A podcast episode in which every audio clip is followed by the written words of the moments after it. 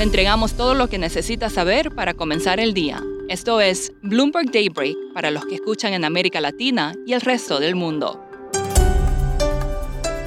Feliz viernes y bienvenido a Daybreak en español. Es 6 de mayo de 2022. Soy Eduardo Thompson y estas son las noticias principales.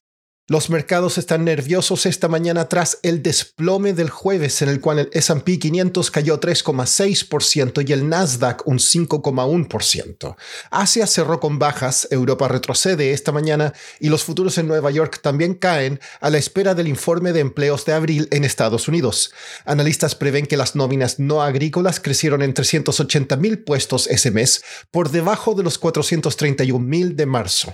El SP 500 ha registrado su peor racha en cuatro meses desde 1939, afectado por la inflación y el menor crecimiento.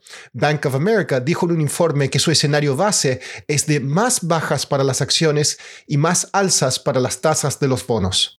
Según las Naciones Unidas, los precios de los alimentos en el mundo retrocedieron un 1% en abril tras un alza récord en marzo. La guerra en Ucrania sigue afectando el comercio agrícola y a esto se suman altos precios de los fertilizantes y problemas climáticos, ya que una sequía podría afectar la producción de trigo en Estados Unidos. En China, el gobierno ordenó a sus agencias y corporaciones respaldadas por el Estado que reemplacen dentro de los próximos dos años las computadoras personales de marcas extranjeras con alternativas nacionales. Esto forma parte de un plan para erradicar la tecnología extranjera. En cuanto a la guerra en Ucrania, analistas dicen que Rusia buscaría el control total de la ciudad de Mariupol antes de las celebraciones del Día de la Victoria el lunes, que conmemora la derrota de la Alemania nazi.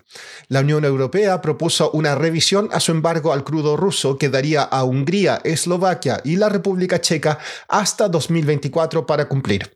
Pasando a América Latina, el Banco Central de Chile sorprendió con un aumento de su tasa de política monetaria mayor a lo previsto. Elevó su tasa en 125 puntos básicos al 8,25%.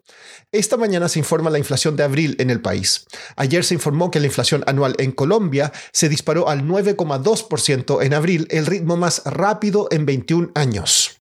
Los sólidos resultados de Petrobras provocaron una reprimenda de Jair Bolsonaro. Este quiere que la petrolera estatal contenga los precios del combustible antes de las elecciones de octubre.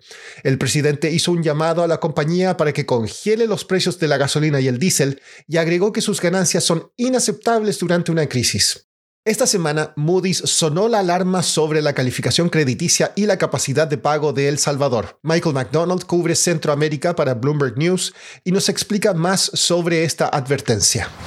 Moody's eh, rebajó la calificación de Salvador dos niveles, lo, lo rebajó de eh, CAA1 a CAA3, básicamente porque eh, ellos ven un aumento del riesgo de que El Salvador entra en un impago con algunos vencimientos que tienen en enero, eh, sobre todo un vencimiento que tienen sobre un bono soberano en enero del 2023 de 800 millones de dólares y tienen otro vencimiento en enero de 2025 igual por 800 millones de dólares. Entonces Moody's ve un incremento en el riesgo de que el gobierno no, no pague esos vencimientos. Michael, ¿qué ha dicho el gobierno? ¿El presidente Bukele ha hecho declaraciones al respecto? Eh, del presidente Bukele todavía no, pero sí de la ministra de Economía dijo que el gobierno sí va a honrar todas sus deudas y que sí va a pagar eh, los vencimientos en enero de 2023 y enero de 2025. Y el gobierno ha dicho que tienen varias opciones para honrarlos. Eh, ha dicho que está en prácticas con el Fondo Monetario Internacional, aunque esas prácticas entendemos que se han roto recientemente.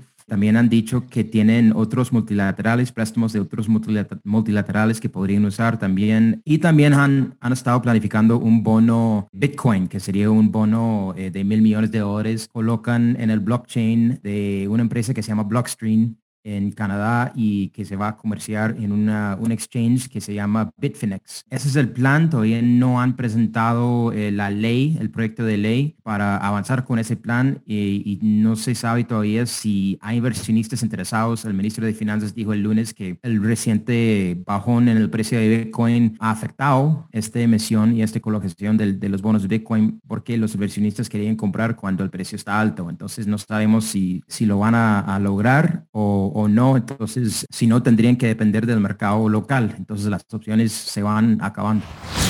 Por último, una fábrica de café recibió el grano equivocado. Empleados de una fábrica de Nespresso en una localidad suiza descubrieron más de 500 kilogramos de cocaína en bolsas de granos de café provenientes de Brasil. La cocaína tendría un valor de mercado de más de 50 millones de dólares. Eso es todo por hoy. Soy Eduardo Thompson. Que tengan un excelente fin de semana. Para conocer todas las noticias que necesita para comenzar el día, revise Daybreak en la app Bloomberg Professional, donde puede personalizar las noticias que desee recibir. También puede suscribirse a la versión solo audio en Spotify, Apple Podcasts o la plataforma de su preferencia. Eso es todo por hoy. Escuche de lunes a viernes Bloomberg Daybreak.